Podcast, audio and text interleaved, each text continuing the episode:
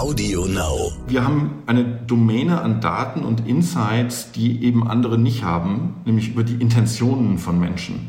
Weil sie bei uns so früh sind und so planerisch unterwegs sind, lernen wir die Intentionen kennen, lange bevor dann Kaufentscheidungen getroffen worden sind. Willkommen bei How to Hack, dem Podcast von Business Punk. Hier verraten euch erfolgreiche Gründerinnen und Gründer, Macherinnen und Macher und Kreative, was sie in ihrem Job anders machen. Unsere Gäste erklären euch ihre persönlichen Tipps und Hacks fürs Arbeitsleben. Und das Beste daran ist, dass es nicht nur einfaches Blabla gibt, sondern handfeste Learnings. Ich bin Tijen, Gründerin und Moderatorin und freue mich sehr, Host dieses Podcasts zu sein. Hallo und herzlich willkommen zu einer neuen Folge von How to Hack, dem Podcast von Business Punk. Ach Leute, ich freue mich, dass ihr wieder da seid und ich freue mich vor allem mit jemandem zu sprechen, der ganz, ganz spannende Themen mitgebracht hat. Und wenn mich nicht alles irrt, hatten wir dieses große Themenfeld noch gar nicht, nämlich Inspiration und Zukunft des E-Commerce. Und er ist jemand, der sich aus ganz verschiedenen Rollen damit beschäftigt, aus ganz verschiedenen Perspektiven vor allem. Er ist Head of EMEA bei Pinterest und heißt Philipp Missler. Ich freue mich, lieber Philipp, dass wir uns zumindest virtuell begegnen. Ganz herzlichen Dank für die Einladung und ich freue mich sehr, heute bei dir sein zu dürfen. Wie geht's dir denn erstmal in diesen besonderen äh, Tagen? Bist du wohl auf? Habt ihr bei Pinterest sowieso schon agil gearbeitet? Sagst du, ach Gott, wo viel, worüber viele Unternehmen sprechen, das haben wir ja schon Jahre gemacht? Oder ist das auch für euch eine herausfordernde Zeit? Ich glaube, die Pandemie war für alle Unternehmen weltweit eine große Herausforderung auf, auf ähnlichen Themen. Ähm, wahrscheinlich haben wir als, als Medientechnologieunternehmen, als digitale Plattform ähm, die schon immer weltweit gearbeitet hat und auch in, in virtuellen Teams gearbeitet hat, eine gewisse äh, Vorteil gehabt an, an Infrastruktur, an, an Selbstverständlichkeit mit ähm, sozusagen digitalen äh, Kommunikationswegen umzugehen, mit Videokonferenzen umzugehen. Aber ganz ehrlich, ähm, sagen für uns war das natürlich auch eine Riesenherausforderung. Wir äh, sind denselben Zyklus durchlaufen wie ähm, alle anderen Unternehmen, wie große Konzerne, wie kleine Startups. Ja, wir mussten mit dem Schock des Lockdowns umgehen. Äh, wir mussten uns äh, so organisieren, dass äh, alle Mitarbeiter erstmal sicher waren und auch arbeiten konnten. Und sagen, haben da gelernt. Ähm, denn machen wir uns nichts vor, auch sagen, wenn man, wenn man tech-savvy ist, wenn man die Infrastruktur hat, das komplette Wegfallen von zwischenmenschlicher Kommunikation, von, von persönlicher Kommunikation, ist etwas, was man erstmal lernen muss und umgehen muss. Ich habe in der Zeit seit März äh, in, in Europa mehrere Manager gehabt, die neu ins Unternehmen gekommen sind, die ihr Team nie gesehen haben. Ja, die bis heute ihr Team nie persönlich getroffen haben, die die Firmenkultur physisch nie wahrnehmen konnten, sondern immer nur virtuell.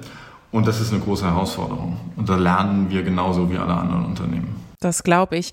Du hast es angesprochen, ähm, sozusagen einerseits das Team nie physisch getroffen zu haben. Auf der anderen Seite habe ich das Gefühl, ich weiß nicht, wie du es beobachtest, ist gerade der digitale Zusammenhalt ja stärker denn je. Auf einmal sehe ich ganz viele Menschen, die Social Media und generell Digitalplattformen verweigert haben. Jetzt auf einmal sehe ich ganz viele, die sich ein Profil angelegt haben und nicht nur fleißig irgendwelche anderen Leute beobachten und stalken, wie es so schön heißt, sondern selber mal aktiv werden.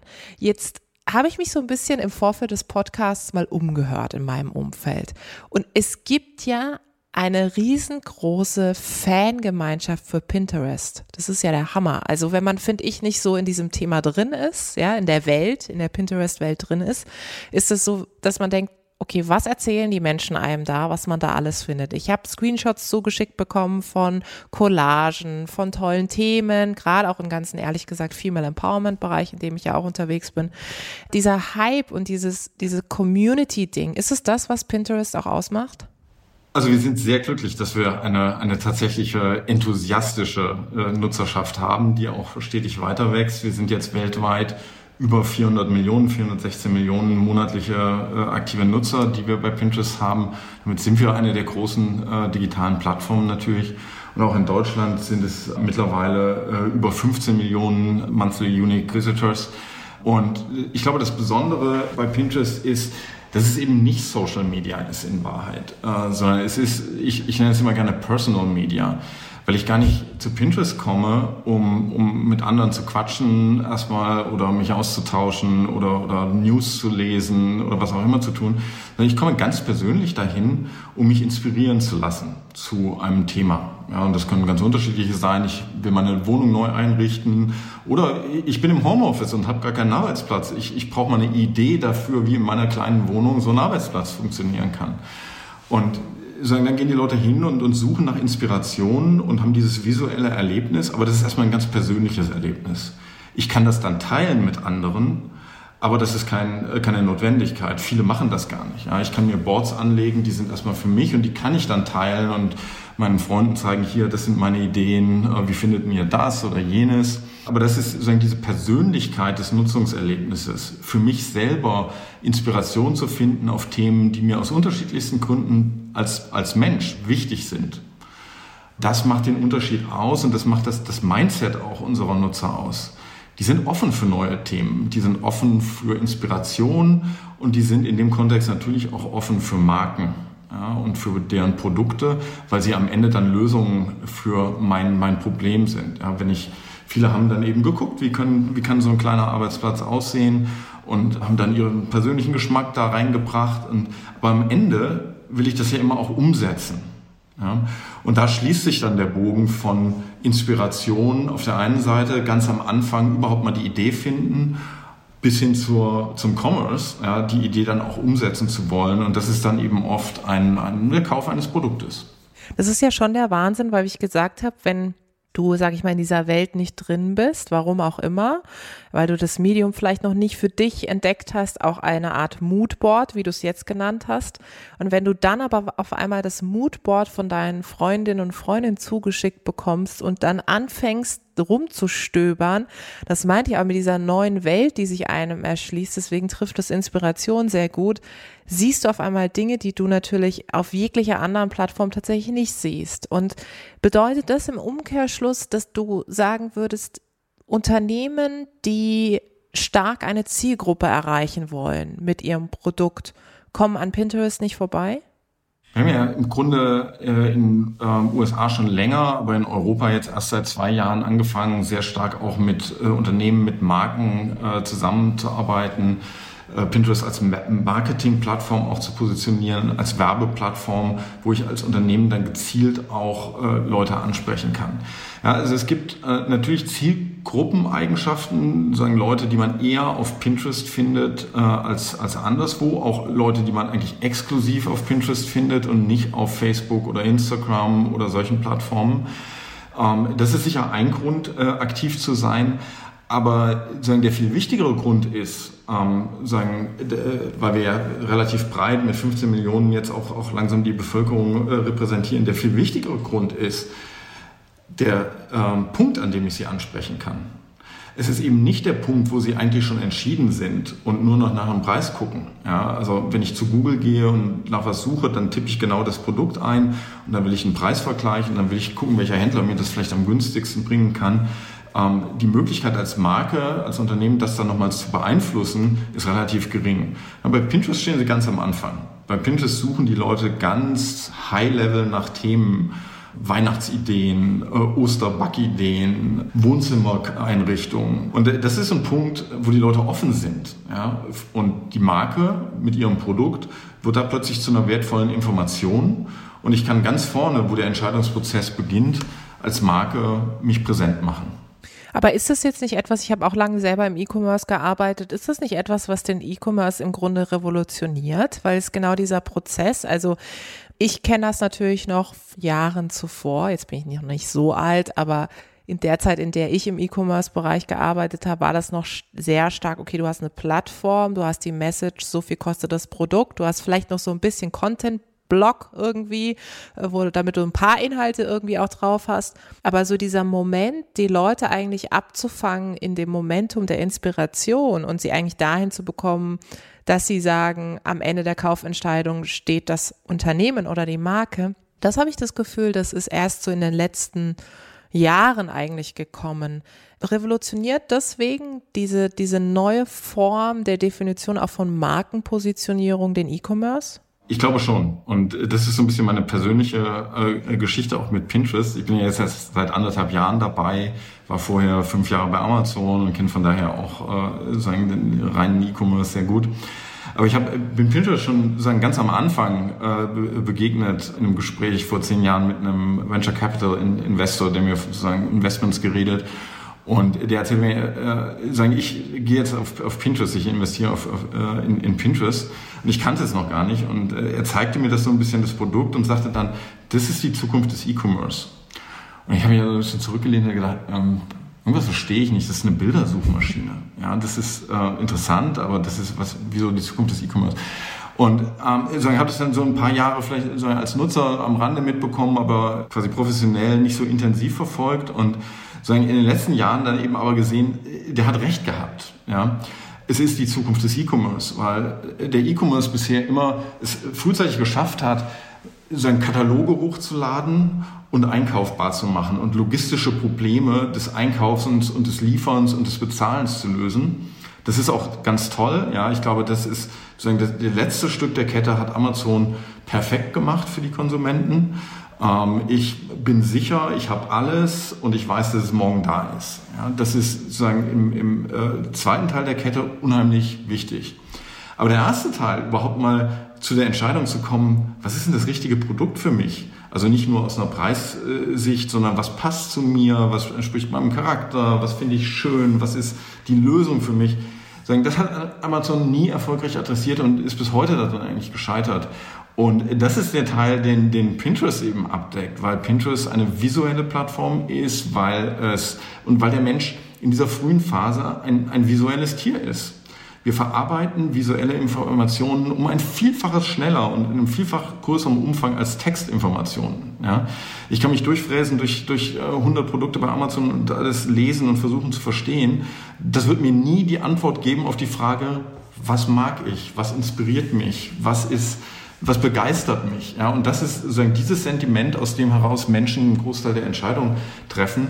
Und deswegen hat Pinterest als rein visuelle Plattform dort einen großen Vorteil. Und am Ende die letzte Kette kann ja auch beim Händler stattfinden und so ist es bei uns auch aufgesetzt.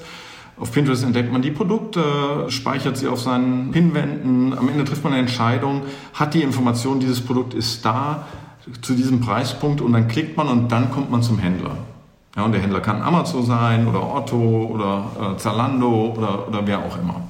Und wenn wir jetzt nochmal bei den, beim Individuum bleiben, was sind so die, die Bedürfnisse aktuell? Wonach wird gesucht? Gerade jetzt in diesen Zeiten? Das ist in der Tat ganz spannend, weil wir natürlich jetzt im, im sagen wir, zweiten Quartal auf der Höhepunkt des Lockdowns äh, gesehen haben, wie die Menschen sich erstmal mit ihren kurzfristigen Notwendigkeiten beschäftigt haben und äh, wie ich eben schon ansprach, also ich brauche einen Homeoffice-Arbeitsplatz. Ich muss Lösungen finden für mein plötzlich ganz anderes Privat- und, und Berufsleben. Haben wir dann eben schon am äh, Ende von Quartal 2 gesehen, dass die Menschen wieder optimistisch sein möchten sie gucken wieder nach vorne. Ja, es war eine relativ kurze Phase, dass sie wirklich ihr, ihr Leben in den Griff kriegen mussten. Und dann begann aber schon sehr früh, bevor die Gesellschaft überhaupt äh, oder die Politik über Öffnung diskutiert hat, über ähm, Normalität diskutiert hat, haben wir in den Suchanfragen gesehen, die Menschen wollen wieder optimistisch sein. Ja, sie wollen wieder planen, sie wollen wieder äh, nach vorne denken, sie wollen wieder Unternehmen gründen, sie wollen ihr Leben gestalten. Und äh, das haben wir in unserem Optimismus-Report auch gerade äh, zusammengefasst. Ähm, das sind ganz spannende äh, äh, Zahlen, die man daran, daran sieht. Ähm, aber das ist sozusagen ein, auf diesem Großthema optimistisch mein Leben gestalten. Nach vorne hinaus sehen wir die größten ähm, Steigerungen von, von Suchanfragen im Moment.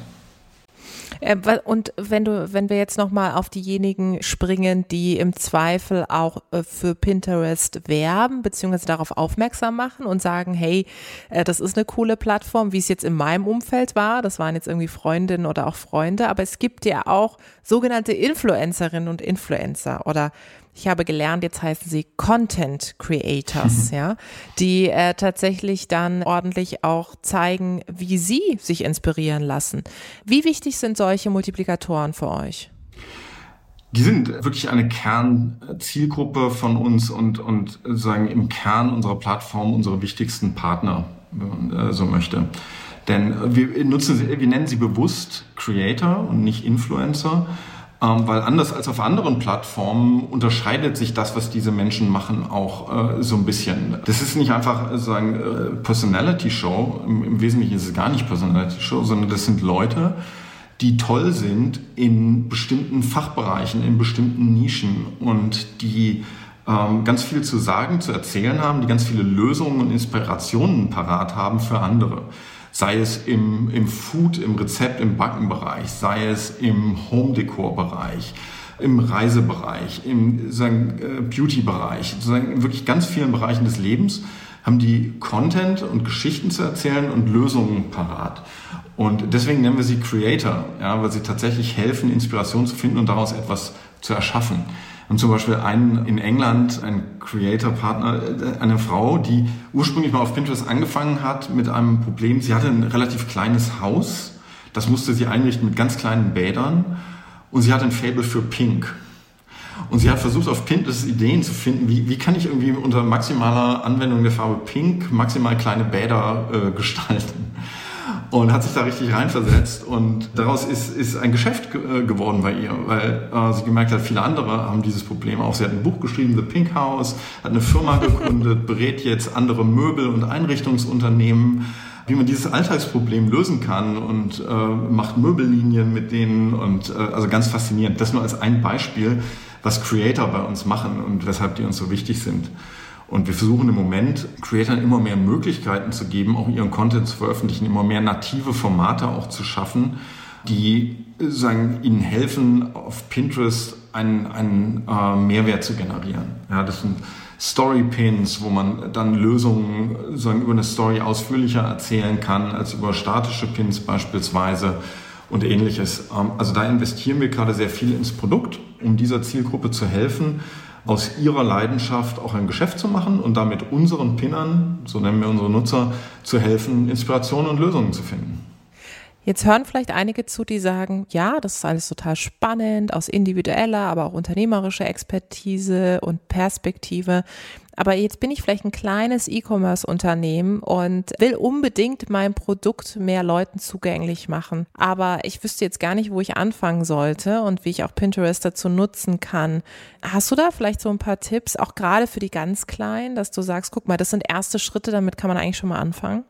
Also vielleicht vorweg, ähm, die kleinen Unternehmen sind wertgeschätzte Partner bei uns. Wir richten uns nicht nur an, an große äh, Markenpartner. Wir haben Zehntausende von kleinen Unternehmen, die Pinterest nutzen, organisch und paid, um, um Marketing dort zu machen. Der erste Startpunkt ist immer business.pinterest.com. Da gibt es alle Anleitungen, alle äh, Tutorials, alle Leitfäden, äh, wie man auf Pinterest als Marke tätig werden kann.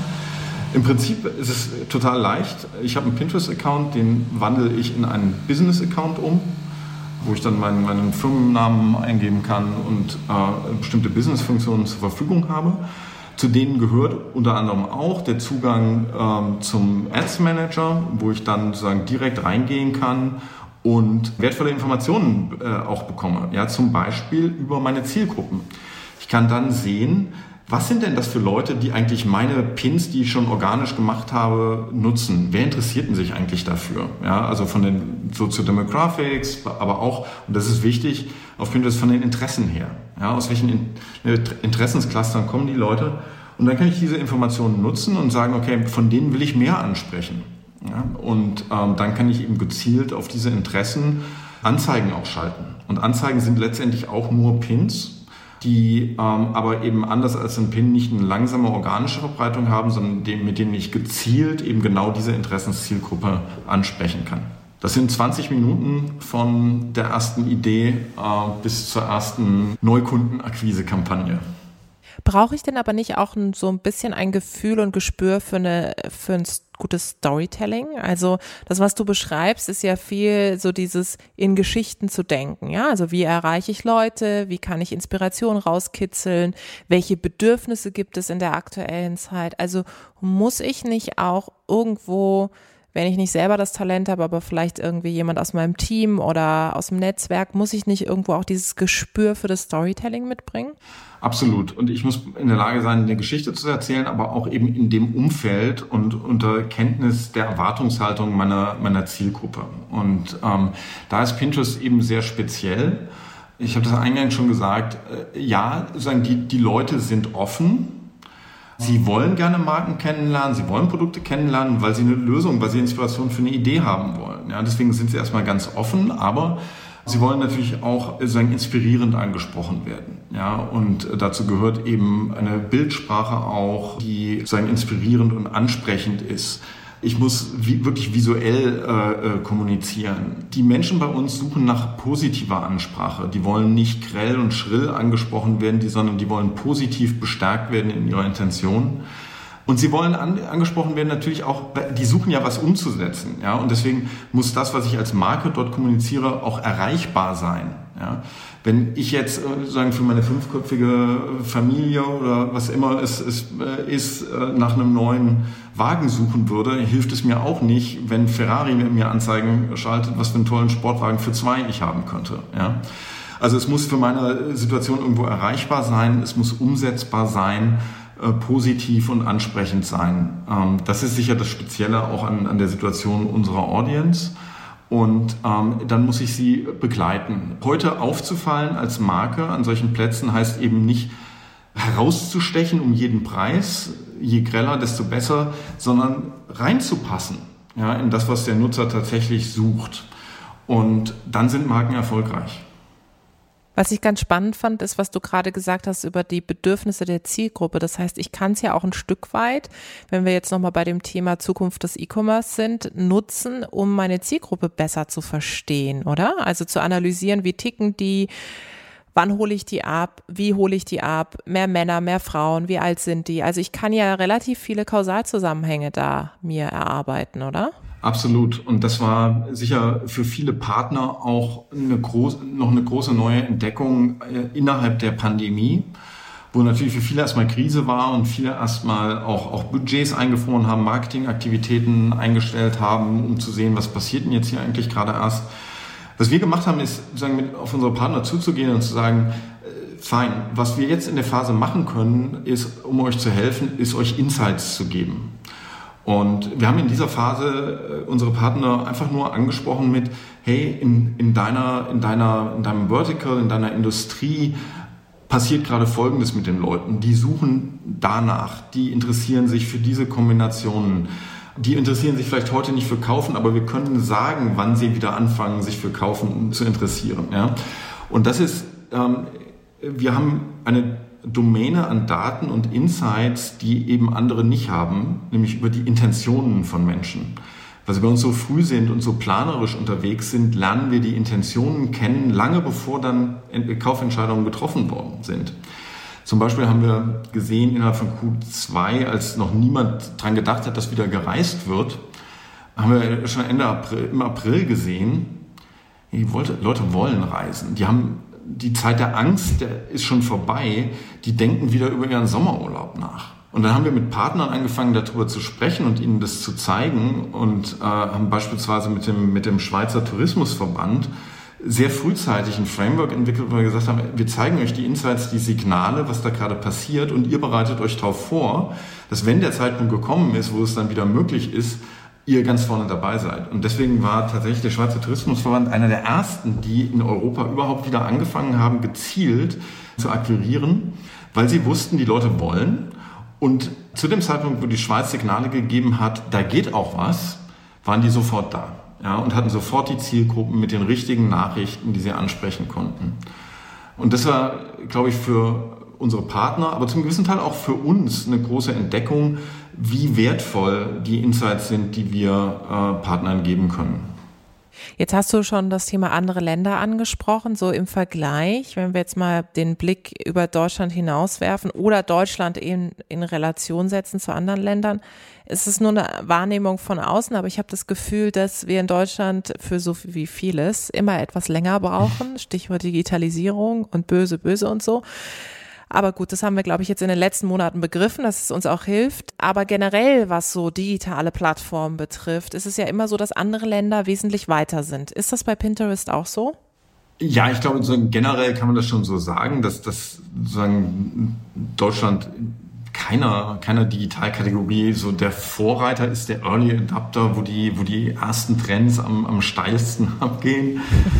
ähm, dafür sind, gibt es andere Vorteile. Ja? In Deutschland mit dann einer relativ loyalen Nutzerschaft auch, äh, die sich sehr stetig aufbaut, mit einem loyalen Creator-Ecosystem auch, das mit viel Liebe und Stetigkeit auch an dem Wachstum der Plattform gearbeitet hat, am Content-Wachstum auch, auch Marken, die wo es immer wieder Leute gibt, die jetzt nicht einfach nur auf den schnellen Hype aus sind, dass sozusagen jetzt mal schnell was ausprobiert und schnell was funktioniert, sondern die teilweise über Monate und Jahre auch an, an ihren äh, organischen Inhalten auf Pinterest gearbeitet haben und da langfristige Erfolge sehen. Ähm, und das hat ja auch, sagen, wenn man, wenn man jetzt nicht nur auf, auf Monate oder wenige Jahre, sondern auf eine lange Reise auch äh, schaut, hat das durchaus ja auch ähm, seine, seine Vorteile. Aber ja, ähm, meine Pinterest, wir waren lange Zeit ein sehr amerikanisches Unternehmen, sind dann gewachsen mit dem englischsprachigen Markt, also Richtung Kanada, Australien, England zuerst, bevor wir dann auch richtig in andere Länder reingegangen sind. Das ist bei uns auch ein bisschen schwieriger oder muss ein bisschen länger dauern, weil wir ja sozusagen auf Content aufbauen. Und ähm, der Content muss am Ende im Wesentlichen lo äh, lokal sein damit er für die Menschen funktioniert. Das heißt, von lokalen Markencreatoren, Medien in äh, der Landessprache. Und das dauert eben ein bisschen länger, sowas aufzubauen auf hoher Qualität äh, im Vergleich zu einer sozialen Plattform, die einfach immer nur auf denselben äh, Kommunikationsparametern aufbaut, die ich in aller Welt letztendlich freischalten kann. Insofern ähm, die Internationalisierung hat bei uns sicher ein bisschen länger gedauert, ist jetzt im vollen Gang. Ähm, Europa ist ähm, sagen eine unserer stärkst wachsenden Regionen und äh, für Pinterest ist die Reise gerade erst am Anfang. Sehr gut zu hören. Zum Schluss nochmal, weil unsere Reise ist hier fast zu Ende tatsächlich, auch wenn ich gerne noch viel, viel länger mit dir quatschen würde. Wenn jetzt Leute zuhören und sagen, ey, das, was der Philipp erzählt, das klingt ehrlich gesagt total auch nach meiner also die individuelle Perspektive nach meiner Plattform, aber ich habe das irgendwie noch, Pinterest noch nicht für mich auf dem Zettel gehabt. Hast du noch mal so drei Tipps, drei Hacks, wo du sagst, okay, für Leute, die jetzt starten wollen, vielleicht auch äh, basierend auf eurem Optimismus-Report sich ein bisschen mehr Inspiration holen wollen, wie lässt es sich am besten starten auf der Plattform? Na, erstmal die App runterladen, oft über die bekannten Wege, Pinterest einfach zu finden. Die App fängt immer an, damit erstmal ein paar Grundinteressen abzufragen. Zu sagen, also was sind so Themen, die dich interessieren? Interessierst du dich für Kochen, für Fitness, für Gesundheit? Was, also dass man erstmal, wenn, wenn dann zum ersten Mal der Homefeed gezeigt wird, schon Content da ist, der erstmal so richtig in die Interessen reinpasst, ja, wo man so Anhaltspunkte findet. Und dann, das Schöne bei Pinterest ist, die App entwickelt sich, der Content entwickelt sich mit deinen persönlichen Interessen. Also sobald du dann drauf gehst und sagst, ich gehe mal in diese Bilder rein, diese äh, Möbel interessieren mich, dann kommst du in eine Bilderwelt, die immer neue Bilder präsentiert, wo du immer weiter letztendlich über dein Verhalten, deine Interessen dich selber definierst und deinen, wir nennen das Personal Taste Graph mhm. hinterlegst. Und die App wird dann immer und die Plattform wird dann immer klüger, dir zu diesen Interessen die richtigen Impulse zu geben. Das ist vielleicht der Lifehack. Unser größter Erfolg ist diese Personalisierung, dass wir tatsächlich sozusagen darüber sehr lernen, was, was Leuten äh, Spaß macht. Ähm, das größte Problem ist, dass das so ein bisschen auch zur Falle wird. Also Leute, die zum Beispiel über das Thema Möbel, Inneneinrichtung an die Plattform rangegangen sind, haben schnell den Eindruck, das ist nur eine Einrichtungsplattform. Mhm. Da gibt es ja mhm. nichts anderes, weil wir so einen hohen Grad an Personalisierung haben. Das stimmt natürlich nicht. Du kannst denselben Effekt auf allen anderen Themen haben, aber da muss man eben bewusst selber mal, äh, ich kann nicht darauf vertrauen, dass, dass ich dann an, die Plattform dann anfängt, dir was über Rezepte oder über äh, Fitness zu erzählen. Da muss ich dann explizit nachsuchen mal und dann sagen, wird dieses Thema wieder Teil meines Tastecrafts und dann kriege ich auch wieder Vorschläge dazu und kann mich durch die Bilder nach Inspirationen durchhangeln. Ja, lieber Philipp, da, du hattest für ganz Business Punk und die Zuhörerinnen und Zuhörer ganz viel Inspiration, finde ich. Besonders spannend fand ich tatsächlich diesen Optimismus-Report und auch die im Grunde fast schon Neudefinition und Neupositionierung für Marken im E-Commerce-Bereich. Also insofern für diejenigen, die jetzt vielleicht zugehört haben, in der Branche sind, macht es mit Sicherheit Sinn, sich nochmal mit Pinterest zu beschäftigen und für einen persönlich glaube ich sowieso. Ich kann nur aus eigener Erfahrung sagen, dass zum Schluss es ist ähnlich wie bei anderen Plattformen auch, wenn man sich da einmal reingibt, kann man auch sehr schnell lost sein, weil man dann nur Abende damit verbringt, schöne Dinge anzugucken. Aber am Ende des Tages hat man dann gute Laune. Also insofern vielen, vielen Dank, lieber Philipp. Ich habe zu danken. Vielen Dank für das Gespräch. Vielen Dank da draußen fürs Zuhören. Ich hoffe, es hat euch gefallen. Lasst uns gerne Feedback da, Verbesserungsvorschläge, was wir besser machen können sollen, was wir vielleicht genau so behalten sollen. Abonniert uns fleißig auf iTunes oder Spotify. Ich freue mich aufs nächste Mal.